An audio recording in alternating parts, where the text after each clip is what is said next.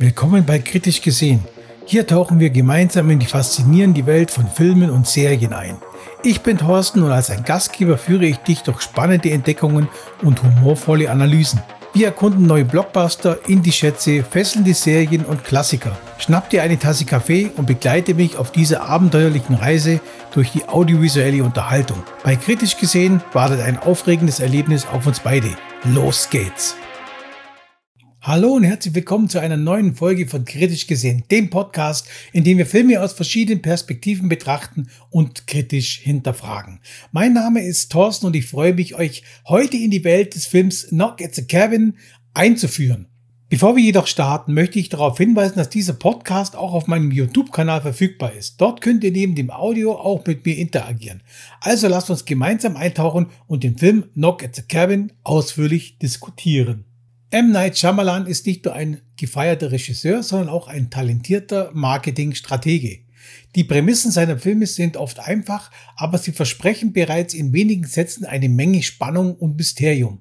Selbst diejenigen, die von seinen Filmen enttäuscht wurden, können der Anziehungskraft seiner Rätsel auf der Leinwand kaum widerstehen. Sein neuester Film Knock at the Cabin, also Klopf an die Hütte, basiert zwar nicht auf seiner Originalidee, sondern auf dem Roman The Cabin at the End of the World von 2018, äh, aber die Zusammenfassung erfüllt alle Ansprüche an einen typischen Shyamalan-Plot. Die Geschichte handelt von einer dreiköpfigen Familie bestehend aus Eric, Andrew und ihrer Tochter Ben, die sich in einer einsamen Waldhütte von der Welt erholen wollen. Doch ihre Pläne werden durchbrochen, als Ben auf einen sanftmütigen Riesen namens Leonard trifft. Leonard offenbart der Familie, naja, dass sie innerhalb der nächsten 24 Stunden ein Opfer bringen müssen, um das Ende der Welt zu verhindern. Das idyllische Familienleben nimmt eine düstere Wendung, als drei weitere Freunde mit tödlichen Waffen auftauchen und gewaltsam in die Hütte eindringen. Die Eindringlinge nehmen die Familie als Geisel und behaupten, dass die Welt vor dem Untergang stehe. Um die Apokalypse abzuwenden, müsse ein Mitglied der Familie geopfert werden, aber das Opfer müsse freiwillig sein. Die Frage, ob die Behauptungen der Gewalttäter wahr sind oder ob es sich bei Leonard und seinen Begleitern um Spinner oder eine wahnsinnige Sekte handelt, stellt sich. Die Familie steht vor einer schweren Entscheidung. Der Film Knock at the Cabin beeindruckte mich bereits mit seinem ersten Trailer. Die vier ungebetenen Gäste, die aussehen, als hätten sie gemeinsam im Kirchenchor radikalisiert und brachiale Werkzeuge aus allem gebaut, was sie jetzt so finden konnten, üben eine verstörende Faszination aus. Besonders Dave Batista, bekannt aus den Guardians of the Galaxy Filmen, sticht als Anführer der Gruppe hervor. Seine Darstellung des sanftmütigen, aber bedrohlichen Leonard ist sehr beeindruckend. Batista beweist, dass er mehr ist als nur der grobschlächtige Drax und dass er das Potenzial zum Charakterdarsteller hat. Der Regisseur M. Night Shyamalan beherrscht sein Handwerk. Nach über 25 Jahren im Mystery-Genre kennt er alle Tricks, um die Spannung aufzubauen. Die klaustrophobische Atmosphäre in der kleinen Hütte wird durch intensive Nahaufnahmen verstärkt. Weder für die Zuschauer noch für die gefesselten Opfer gibt es ein Entkommen vor Leonard, der mit seinen Geschichten vom Weltuntergang die ganze Leinwand einnimmt. Allerdings stößt der Film inhaltlich an seine Grenzen. Shyamalan ist dafür bekannt, überraschende Wendungen einzubauen, aber in Knock at the Cabin funktioniert es nur bedingt. Bereits ab der Hälfte des Films lässt sich die Auflösung vorhersehen, insbesondere für diejenigen, die den zweiten Trailer gesehen haben. Das war wirklich ein sehr unglücklicher Trailer meiner Ansicht nach. Dadurch geht dem Film die Spannung verloren.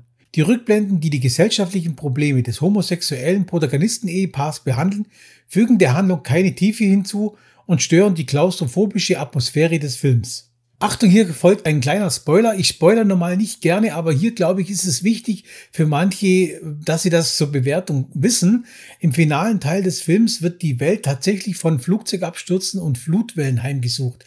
Dabei präsentiert Shyamalan die Nachbarn als sympathische, aber radikalisierte religiöse Fanatiker, die Menschen entführen und terrorisieren, um das vermeintlich Richtige zu tun.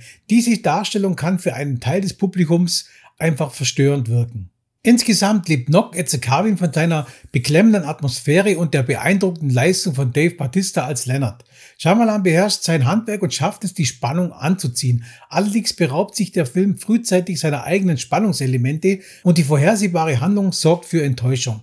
Zudem können die dargestellten religiösen Fanatiker für Kontroversen sorgen. Insgesamt kann man sagen, dass Knock at zwar einige Stärken hat, aber auch einige Schwächen aufweist. Es bleibt die Hoffnung, dass M. Night Shyamalan in Zukunft wieder Filme erschafft, die an seine beste Werke wie The Sixth Sense oder Split anknüpfen können. So, ihr Lieben, das war's für heute mit meiner Analyse des Films Knock at the Cabin in der aktuellen Folge von Kritisch gesehen. Wir haben den Film aus verschiedenen Blickwinkeln betrachtet und sowohl seine Stärken als auch seine Schwächen beleuchtet.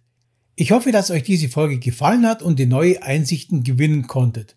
Vergesst nicht, dass dieser Podcast auch auf meinem YouTube-Kanal verfügbar ist, wo ihr weiterführende Inhalte findet und eure Kommentare hinterlassen könnt. Vielen Dank fürs Zuhören und bis zur nächsten Folge von Kritisch gesehen. Ciao, euer Thorsten. Bye bye. Das war's für diese Folge von Kritisch gesehen. Ich hoffe, du hattest Spaß und konntest neue Perspektiven entdecken.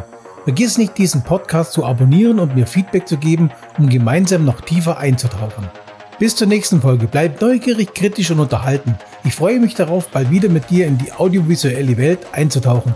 Bis zum nächsten Mal und tschüss.